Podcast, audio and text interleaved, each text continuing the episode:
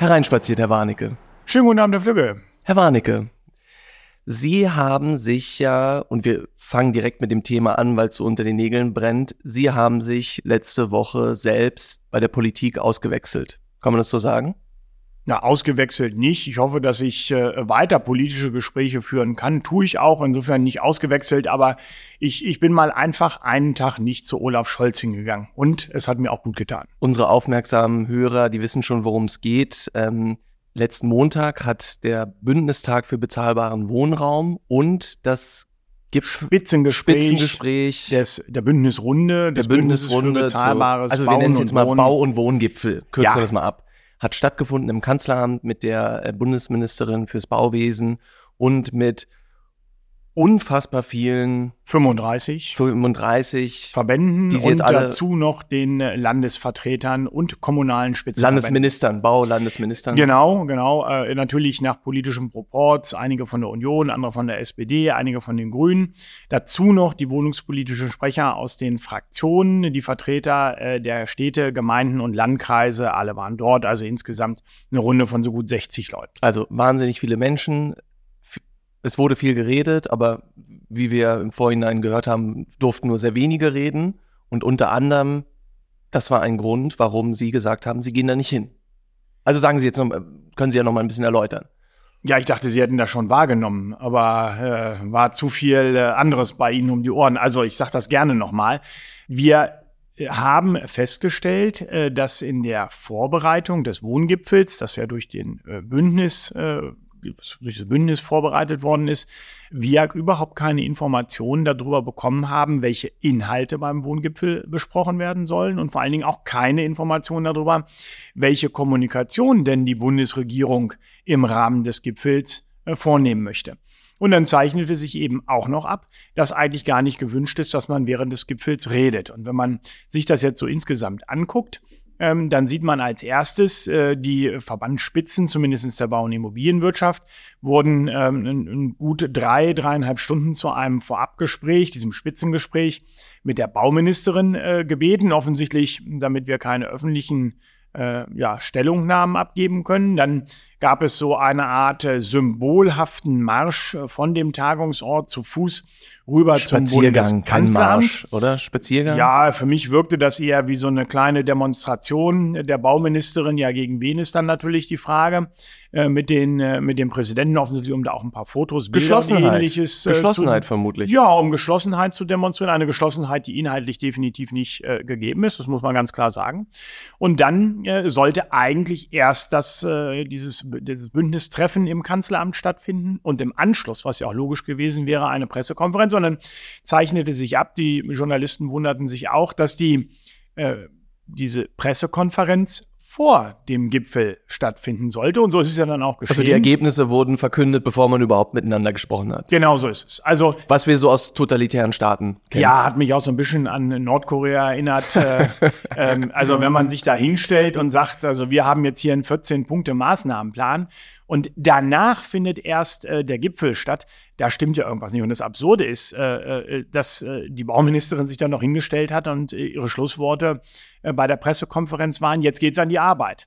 Also sie stellt das Ergebnis der Arbeit vor, sagt, jetzt geht's an die Arbeit und alle setzen sich zusammen. Und dann hatten wir ja schon rausgearbeitet, es sind 60 Personen dann im Raum anwesend und die hatten knapp, wohlgemerkt, knapp 90 Minuten Zeit. Das ist also rein rechnerisch äh, etwas über eine Minute pro Person. Deswegen können natürlich nicht alle reden, wenn man dann noch die Zeit für Anmoderation und Abmoderation sieht und ja, dass der Kanzler als solcher, das ist sicherlich nachvollziehbar, auch ein bisschen länger spricht als alle anderen, dann gibt es eigentlich keine Möglichkeit zum Austausch. Und das Ganze auch noch symbolhaft vorangestellt, indem man das Ergebnis vorwegnimmt. Ja, da muss ich ganz ehrlich sagen, ich könnte jetzt sagen, einfach nur mir wäre die Zeit zu schade, um da einfach nur zuzuhören, aber es geht eigentlich noch weiter.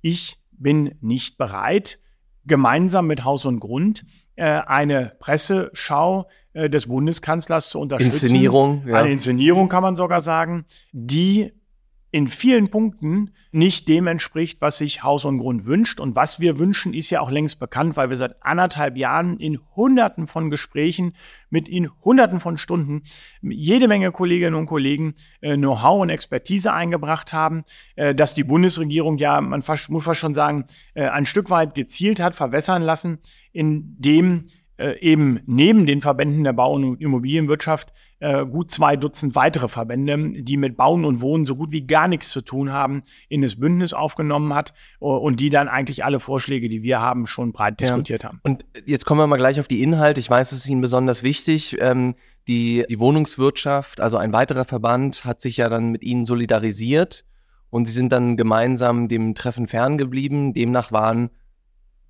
fast 100 Prozent der Bestandshalter, der derzeitigen und vermutlich auch der zukünftigen Bestandshalter nicht mit am Tisch. Das ist natürlich ein, ein sehr relevantes Zeichen, weil sie eben auch gesagt haben, das, was sich dort anbahnt an Inhalten, ist nicht das, ähm, womit wir diese Krise lösen können und was auch insbesondere nicht im Sinne ist der Menschen, die die Immobilien ja besitzen und bewirtschaften müssen.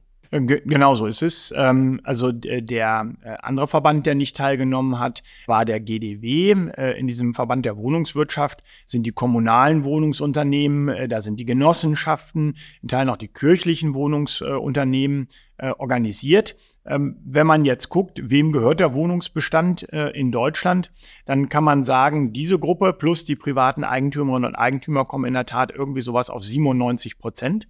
Und die beiden Verbände, die diese 97 Prozent, die jeden Tag bezahlbares Wohnen in Deutschland ermöglichen, wenn die beiden nicht teilnehmen, sollte eigentlich auch dem Bundeskanzler auffallen, dass da irgendwas nicht funktioniert. Also bevor wir jetzt gleich nochmal zu den Inhalten kommen, Zwischenfrage, hat sich denn, Sie haben ja vermutlich formal abgesagt ähm, beim Bundeskanzler und der Bundesbauministerin, haben Sie sich eigentlich bisher zurückgemeldet? Nein, äh, die haben sich beide nicht zurückgemeldet. Keine äh, kleine WhatsApp von Frau Geiwitz, wie gar nichts, üblich? Äh, äh da wird, äh, gab es keine Kommunikation. Ich weiß nicht, ob die Enttäuschung zu groß war ähm, äh, dass wir das so gemacht haben. Äh, aber es gab ja auch im Vorfeld äh, keine groß angekündigte Tagesordnung. Der Bundeskanzler hat ja die Teilnehmer persönlich eingeladen und angeschrieben und gesagt, es kommt noch eine Tagesordnung. Auch die kam nie rüber. Es war also alles so ein bisschen, naja, ihr kommt doch sowieso vorbei. Und dann äh, kann ich das vorstellen, aber, was ich vorstellen möchte. Aber Sie wissen, ne, wie das so in totalitären Staaten wie Nordkorea ist. Wenn Sie einmal Persona non grata sind, dann geht es Ihnen jetzt an den Kragen.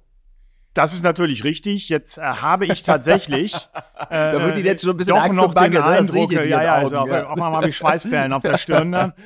Sie haben als, äh, wenn auch Westberliner natürlich durchaus Erfahrung mit der, mit der Umgebung von totalitären Regimen, aber so sehe ich, also das sage ich jetzt auch ganz ehrlich, die Ampelregierung noch nicht. noch nicht, Noch nicht, äh, äh, so, dass ich davon ausgehe, dass der Dialog weitergeht. Und sowohl der GDW als auch Haus und Grund haben natürlich auch gesagt, wir gehen nicht aus dem Bündnis raus. Wir bleiben im Bündnis drin. Wir wollen weiter debattieren. Wir wollen in der Sache hart nach Lösungen suchen, dafür kämpfen. Darauf kommt es uns bei der ganzen Sache an. Nur äh, ein Gipfel, der nur Show ist, der bringt uns eben einfach nicht weiter. Und äh, ich muss eben auch deutlich sagen, man muss auf die Bestandshalter achten. Wir haben ja in Deutschland immer mehr die Situation, dass diejenigen noch investieren, die das ist in deren Sprech das Wort drehen, die Immobilien drehen. Die, die entwickeln, die damit handeln, die, damit handeln mhm. die haben überhaupt kein Interesse an der klassischen Bewirtschaftung, dass es bewohnt wird, dass da Mieter drin sind. Und äh, für die ist auch nicht relevant, ob die Mieteinnahmen ausreichend sind, ob es eine Mietpreisbremse gibt, ja oder nein. Weil der einzige Sinn und Zweck äh, ist, die Dinger zu kaufen und ein bisschen teurer weiter zu verkaufen. Die haben kein Interesse an der Stadt oder in der Gemeinde, in denen diese Immobilien liegen. Die haben kein Interesse an den Mieterinnen und Mietern, an den Nachbarinnen und Nachbarn. Nix. Die wollen einfach nur mit diesen Immobilien handeln. Und diese Kolleginnen und Kollegen, die saßen jetzt noch mit am Tisch und haben fröhlich ihre Forderungen gestellt. Ähm, aber da muss sich die Bundesregierung wirklich mal überlegen, für wen sollen denn die Immobilien in Deutschland da sein? Für die Menschen, die hier leben? Und sollen die Menschen in diesem Land Eigentümerinnen und Eigentümer von den Gebäuden sein? Wollen wir eigentlich, dass es eine höhere Wohneigentumsquote gibt, dass sich immer mehr Menschen den Traum von den eigenen vier Wänden erfüllen können? Oder machen wir ja eine Politik, die letztlich nur dazu führt, dass die Immobilien äh, international verramscht werden? Aber da kommen wir jetzt mal zu dem Maßnahmenpaket. Sehen Sie denn das, was Sie gerade vorgetragen haben, reflektiert in den Maßnahmen, die, also die Förderung der Eigentümerquote? Ähm, nein, das sehe ich ganz klar nicht. Das muss man äh, so sagen. Aber es gibt ähm, einen Vorschlag dazu. Es gibt ein Förderprogramm, äh, das die äh, Bundesbauministerin aufgelegt hat, das bisher vollständig gefloppt ist. Warum ist es gefloppt? Weil sie einen, eine Immobilie, ein Einfamilienhaus, eine Wohnung bauen müssen mit so hohen energetischen Standards, dass die Objekte derart teuer sind, dass sich das eigentlich nur Menschen mit einem extrem großen Geldbeutel leisten können. Gleichzeitig wird die Forderung, wurde die äh, Förderung aber bisher eingeschränkt auf Personen mit einem Haushaltseinkommen von 60.000 Euro pro Jahr. Und man muss einfach sagen, äh, mal um übertragen, der Kanzler liebt ja diesen Autovergleich offensichtlich. Das wäre ungefähr so gewesen. Also, äh, liebe Leute, wenn ihr euch eine Mercedes S-Klasse kauft, ist kein Problem. Wir fördern das. Aber nur für Menschen, äh, die maximal ein Jahreseinkommen von 20.000 Euro haben. Da wissen wir alle, kann nicht funktionieren. Mit dem Einkommen kann man sich keine S-Klasse leisten. Das geht ja auch mit viel größeren Einkommen nicht. Und das Einzige, was jetzt vorgeschlagen worden ist auf diesem Gipfel, ist zu sagen, wir erhöhen die Einkommen. Und jetzt haben Diese wir Einko erlaubte Einkommensgrenze ähm, auf Genau. 90.000 Euro. Genau so ist es. Ähm, 90.000 Euro beziehungsweise mit Kindern sogar 100.000 Euro. Und ich finde, das allein zeigt, wie absurd die Situation in Deutschland mittlerweile ist. Wir fördern die Eigentumsbildung von Menschen mit Jahreseinkommen von 90 oder 100.000 Euro. Das sind Spitzenverdiener. Das sind Spitzenverdiener, die Förderung notwendig haben, um überhaupt noch den Traum von den eigenen vier Wänden Bis zu erfüllen zu können. 100.000 Euro. Genau, in der Theorie ja auch weniger. Nur wenn sie weniger Geld haben, können sie sich diese teuren Objekte doch gar nicht leisten. Was heißt teuer? Die Objekte Teuer heißt, dass sie so hohe energetische Anforderungen haben, dass auch das kleinste Einfamilienhaus ohne Grundstück locker 500.000 Euro kostet. Wer soll sich denn das sind. Also liegt es allein nur an den energetischen? Ja. Ich dachte, es liegt auch an den Lohnkosten, an den Energiekosten Natürlich. zur Produktion der Materialien und, und, und. Ne? Natürlich, aber die, die, die Gebäude, die gefördert werden, sind noch mal teurer als das, was sie sich theoretisch auf dem Markt bestellen können. Verstanden. Gehen wir mal weiter in dieses 14-Punkte-Maßnahmenpapier. Wo sagen Sie, wo sind die Tops, wo sind die Flops? Ja, Tops wird ganz schwierig. Ja, dann können wir das ja Ähm, schnell ab, abhandeln. Ja, ich will mal zwei positive Punkte äh, erwähnen, die dann aber eben letztlich auch äh, keine Leistung der Bundesregierung sind. Ähm, das betrifft nämlich äh, zum einen die Minimum Energy Performance Standards, haben wir schon mehrfach drüber geredet. Ähm, von denen hat Frau Geiwitz schon äh, vor einiger Zeit gesagt, da war sie auch ganz stolz drauf, äh, die Bundesregierung oder ich bin dagegen. Genau, sie hat nämlich nicht gesagt, die Bundesregierung, sie hat gesagt, ich bin dagegen, dass auf europäischer Ebene diese, auf Deutsch, Zwangssanierungen verpflichtend kommen. Und zum Hintergrund, Also zum Hintergrund, die schlechtesten Gebäude sollen ab dem Jahr X, ich weiß gar nicht, bis, bis zum Jahr 2030 Sollen die und die schlechtesten zweitschlechtesten bis zum Jahr G, 33. G und H, ja, aus G und der energieeffizienten G und H sollen quasi hochmodernisiert werden. Genau. energetisch saniert werden. Sind eben aber auch die Gebäude, die sozusagen, ich glaube, im deutschen Gebäudebestand sind es 30 Prozent G und H, Die, das wäre Die- der, war der nächste Clou. die bis zu Derzeit 50 es viel Prozent weniger. Ah, okay. Aber dann sollte das, die Einklassifizierung noch geändert werden, sodass es tatsächlich 30 Prozent der Gebäude gewesen wäre. Okay, also es sind, ich versuche es ein bisschen auf eine Formel zu bringen. Es sind, glaube ich, ähm, soweit ich weiß, 30 Prozent der Gebäude, die in diesen schlechtesten Klassen sind. Genau, genau. Und die verbrauchen derzeit bis zu ungefähr 50 Prozent des Energiebedarfs im Gebäudebestand. Dazu habe ich keine Erkenntnisse, liegen, glaube ich, auch nicht äh, ähm, extrem runtergebrochen vor, weil man dafür einfach den Gebäudezustand zu wenig kennt. Über den wird ja Okay. viel erzählt. Aber Fakt äh, ist, dass äh, die Europäische Kommission, Ursula von der Leyen, auf expliziten Druck von Deutschland und Frankreich, auf expliziten Druck von Robert Habeck über Monate, und zwar bis gestern, genau die Kommission und das Europaparlament in die Richtung gedrückt hat, dass wir diesen Richtlinienentwurf jetzt auf dem Tisch liegen haben, wo genau diese Zwangssanierung in der beschriebenen Weise bereits drinsteht. Das war nicht irgendwie der Wunsch von Italien, Polen, Ungarn oder Norwegen, na, die sind eh nicht in der EU oder Schweden. Es war der Wunsch von Deutschland, Frankreich, den Benelux-Ländern und Irland. Und Deutschland hat massiven Druck gemacht, obwohl Frau Geiwitz immer schon sagte, finde ich aber nicht so gut. Und das war das perfide. Frau Geiwitz hat sich hingestellt und versucht für die Bundesregierung davon abzulenken, dass das katastrophal ist, während Robert Habeck voll weiter entsprechend agiert hat. Und der Kanzler hat kein einziges Wort zu dem Thema gesagt. Gar nichts. Der hat das einfach laufen lassen mit dem Ergebnis, dass die, äh, die Bundesregierung und Robert Habeck das massiv auf europäischer Ebene gefördert haben. So, und jetzt kommt's. Jetzt steht als ein Punkt von den 14 Punkten drin, wir werden das auf europäischer Ebene nicht weiter wir, ver wir verabschieden uns von Wir den, verabschieden uns davon. so, Maps. das ist natürlich gut und das ist top, aber das ist ja kein Fortschritt. Was wir jetzt haben, ist, dass wir eine weitere Verteuerung des Wohnens nicht sehen werden, wenn die Bundesregierung sich jetzt im europäischen Kreis doch noch Aber gehen Sie nicht kann. davon aus, dass es dann zumindest für Deutschland, vielleicht auch über die sozusagen Europäische Union, ein Alternativprogramm geben wird, was nicht über den Zwang, sondern möglicherweise über Fördern und Fordern in gewisser Weise funktioniert? Ja, natürlich. Also es wird ja äh, sicherlich nicht ersatzlos äh, gestrichen. Naja, das muss ersatzlos gestrichen werden. Äh, also zumindest die Zwangsmaßnahmen, aber die Anforderungen werden ja durch die also Richtlinie die Gebäude, erhöht. genau, die Gebäude sind ja nach wie vor schlecht. Und wir erleben. Naja, also das ist halt und, auch so ein, so ein, so ein Ding, erleben, so ein Journalistending, Herr Flügge. Die Gebäude sind schlecht. Das habe ich auch in den letzten 24 viel, Stunden.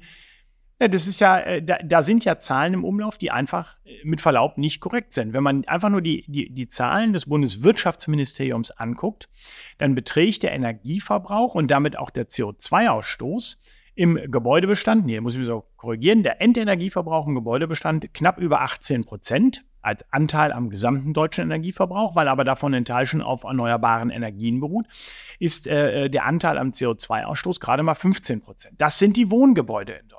Das, was wir für Wohnen brauchen. Der Großteil des CO2-Ausstoßes äh, wenn man immer von diesem Drittel redet, bezieht sich auf Gewerbeimmobilien. Gewerbeimmobilien, die einen desolaten äh, energetischen Zustand haben und wo überhaupt nichts rein investiert wird. Und das ist ja das Absurde. Dann sitzen beim Wohngipfel die Vertreter der Gewerbeimmobilien mhm. und machen Forderungen für Wohnimmobilien auf und die Bundesregierung sagt noch Ja und Amen.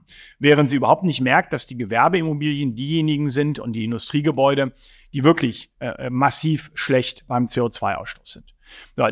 Alles, alles äh, ärgerlich, jetzt komme ich wieder äh, ab, aber wir haben eine Verbesserung des Gebäudezustandes, die energetische Modernisierung läuft. Schritt für Schritt, das sehen wir bei allen unseren Umfragen, die, die Werte werden besser. Aber wir haben natürlich sowohl in Deutschland das Gebäudeenergiegesetz als auch eben die äh, EPBD äh, auf europäischer Ebene, die schon zu einem ordentlichen Zustand äh, der Gebäude führt. Und wir setzen erneuerbare Energien ein, sodass das alles nicht so schlecht ist. Aber die Zwangsmaßnahmen in derart kurzer Zeit wären Wahnsinn gewesen. Aber eben, und das möchte ich nochmal betonen, nur weil wir in Zukunft auf Zwang verzichten, machen wir es also nicht noch schwieriger, bezahlbares Wohnen anzubieten, aber wir machen es auch nicht leichter, mhm. bezahlbares Wohnen anzubieten. Und deswegen ist dieser Punkt, der innerlich per se top ist, für das bezahlbare Wohnen ein Flop. Ein Flop. So muss man das deutlich sagen. So, und das äh, gilt äh, äh natürlich auch Punkt. für andere Bereiche. Ja. Genau, das EH40-Haus. Da jammern jetzt die Umweltverbände, das kann man auch nicht mehr richtig hören. Also ein EH55-Haus, das ist ein energetischer Standard, ist völlig ausreichend, um äh, diese Häuser mit einer Wärmepumpe zu, betreiben. Und wenn sie mit einer Wärmepumpe betrieben werden oder auch mit Nahwärme, die ja auch in Zukunft ausschließlich auf erneuerbaren Energien beruht, dann hat man einen guten Mittelweg gefunden zwischen dem energieeffizienten Einsatz erneuerbarer Energien und dem kompletten Reduzieren der Energie auf Null. Man muss ja auch mal eins sehen, in einem Haus, das nur noch mit Körperwärme beheizt wird, fühlen sich die meisten Menschen schlicht nicht wohl, weil es sich eben anfühlt, als würde man in einem Kühlschrank sitzen. Das ist die, die Realität und das mag niemand und deswegen würde man wohl immer ein bisschen Energie verbrauchen, um ein Haus zu beheizen. Aber wenn es eben, wie gesagt, aus Erneuerbaren stammt, ist es ja auch kein Problem. Und da ist das EH55-Haus eigentlich ein guter Kompromiss. Und diese weitere Absenkung auf EH40 war nicht zwingend notwendig. Wo sind die großen Rohrkrepierer in dem 14-Punkte-Programm? Ja, die großen Rohrkrepierer sind, die, sind, die großen Rohrkrepierer? sind äh, äh, da äh, erreicht, wo wir uralte Kamellen wieder ausgraben und glauben, äh, allein weil wir das in das 14-Punkte-Programm reinschreiben, wird sich was ändern. Ähm, ich nehme hier mal äh, die Grunderwerbsteuer. Die ah, wird also zwischen Bund ja und Ländern. Mittlerweile nicht mehr hören. Sie, Sie können es auch nicht mehr ja. hören. Das will schon was heißen. Und äh, noch schlimmer ist das ja beim, äh, beim Thema Vereinheitlichung der Landesbauordnung. Ich glaube, das ist äh, 18, seit Gründung der Bundesrepublik Deutschland ein Thema Äh, ich verstehe es auch nicht. Es kann niemand erklären, warum ein Schornstein in, in Hamburg anders gebaut werden muss als in Bayern und eine Tür eine andere Normung haben muss in, in, in Baden-Württemberg als in Mecklenburg-Vorpommern. Äh, es kann keiner erklären, es will keiner erklären, aber die Länder haben da eben ihre Spielwiese, da sitzen ein paar Dutzend Beamte drauf, die wollen ihre Spielwiese nicht loswerden, also gibt es keine Vereinheitlichung. Außer dass man drüber redet, dann können die sich einmal im Jahr treffen und wieder austauschen und das war's dann. Aber das ist auch so ein, für mich so ein symbolisches Bild, warum es nicht vorangeht. 16 Bundesländer, die allen Ernstes meinen, sowas wie Schornsteine oder auch gar den, den Abstand von Gebäuden, der praktisch überall gleich ist, aber eben doch im Zentimeter variiert, individuell regeln zu müssen. Das ist Kleinstaaterei par excellence. Er macht das Bauen teuer und damit auch das Wohnen. Äh, es sind immer nur kleine Stückchen, aber äh, alle fühlen sich unschuldig. Und das wird sich natürlich auch jetzt nicht ändern, nur weil es in diesem 14-Punkte-Plan drin steht. Also Wohn- und Baugipfel gefloppt. Ja. Muss die Ministerin jetzt gehen? Äh, die Ministerin äh, bin ich nicht äh, in der Position zu fordern, dass sie gehen muss. Ich bin in der Position zu sagen, was funktionieren würde, was man machen könnte. Haus und Grund hat da ja auch eine, eine lange Reihe von Vorschlägen. Wir bereiten uns darauf vor, auch weiterhin im Moment Bündnis. mal, Herr Warnecke, Moment mal. Nee, nee. Die, also eigentlich, die Ministerin hat ja, also das ist ja ein Meilenstein sozusagen der Arbeit der Ministerin, es sind, es sind diese Bündnistage und diese Gipfel. Und wir stehen ja vor einer ernstzunehmenden Wohnungskrise in den nächsten Jahren. Und wenn Sie den inhaltlichen Maßnahmenvorschlägen quasi den Flop äh, attestieren, dann hat die Ministerin versagt. Das ist sicherlich das eine, wobei ich sie da ein Stück weit in den Schutz nehme dafür. Äh, versagt hat aus meiner Sicht eher der Bundeskanzler, der die Aufgaben auf verschiedenste Ministerien verteilt hat. Ähm, unter anderem eben auf äh, Robert Habeck, der hinter dem Rücken äh, der von war Frau nicht dabei, Geibitz, ne, bei dem Gipfel. Äh, der war bei dem Gipfel nach meinem Kenntnisstand jetzt nicht dabei. Ähm, aber wie gesagt, ich habe es mir auch nicht äh, angeguckt. Also ja auch nicht da, Insofern, klar. ich war auch nicht da. Äh, da ist also eine mangelnde Zuständigkeit. Sie kann die Aufgabe nicht erfüllen. Sie hält aber an dieser 400.000 äh, Wohneinheiten Größe fest. Es wäre ehrlich zu sagen, das geht so nicht. Also insofern ist das eher auch eine, eine Frage, wie die Regierung zugeschnitten ist. Das ist, glaube ich, falsch geschehen, um es mal ganz deutlich zu sagen. Dafür trägt der Bundeskanzler die Verantwortung. Das ist eine. Und wenn Sie nach Rücktritten fragen, also da äh, finde ich, ist die Opposition in der Pflicht. Die Frage, äh, wie das Ganze politisch zu bewerten ist, und das wäre ein solcher Rücktritt, ist eine Aufgabe der, der Opposition. Es ist nicht meine Aufgabe. Ich kann nur inhaltlich sagen, was gut ist und was nicht gut ist. Ich kann diese politische Bewertung vornehmen, das mache ich auch gerne. Und da sage ich ja auch ganz deutlich, dieser Wohngipfel war ein Flop. Das Bündnis kommt bisher überhaupt nicht voran. Und wir werden es erleben, wir werden weniger Wohnungsbau haben im nächsten Jahr als noch in diesem Jahr. Bezahlbares Wohnen wird immer in weitere Ferne rücken, insbesondere wenn äh, die SPD, äh, und dazu gehört ja die Bauministerin, weiter mit ihren Vorschlägen kommt, die ideologisch eingefärbt sind, aber eben das äh, Bauen und das Investieren nicht attraktiver machen. Stichwort Mietenstopp, den die SPD-Bundestagsfraktion ja ganz frisch wieder aufs Tablett gepackt hat. Herr Warnecke, vor dem Bündnistag, vor dem Gipfel ist ähm, nee, Umgekehrt, ander- andersrum. ne? Ja, ja, nach also, dem Gipfel ist vor der- dem Gipfel. Sie gucken nicht genug Fußball. Nicht mehr. Nicht mehr. Nicht mehr. Ja. Zum, zum nächsten Termin gehen Sie hin? Äh, Ich weiß nicht, ob es einen nächsten Termin geben wird. Und auch das wird eine Sachfrage Das wird sein. wahrscheinlich eingeben, aber die Wenn- Frage ist, wenn aber es einen die gibt, Frage ist, ob Sie eingeladen werden. Ja, das ist natürlich das allererste. Ich muss natürlich auf die Einladung des Wenn Sie Bundeskanzlers eingeladen werden, gehen Sie warten. Ähm, und wenn ich äh, eingeladen werde, mache ich das genauso wie bei diesem Mal von Sachfragen abhängig. Äh, das ist das Maß der Dinge. Die Sache, nicht meine persönlichen Vor- oder Vorlieben oder Wünsche. Genau. Ein schönes Schlusswort. Herr Warnecke, vielen Dank. Ich danke Ihnen, Herr Flügge.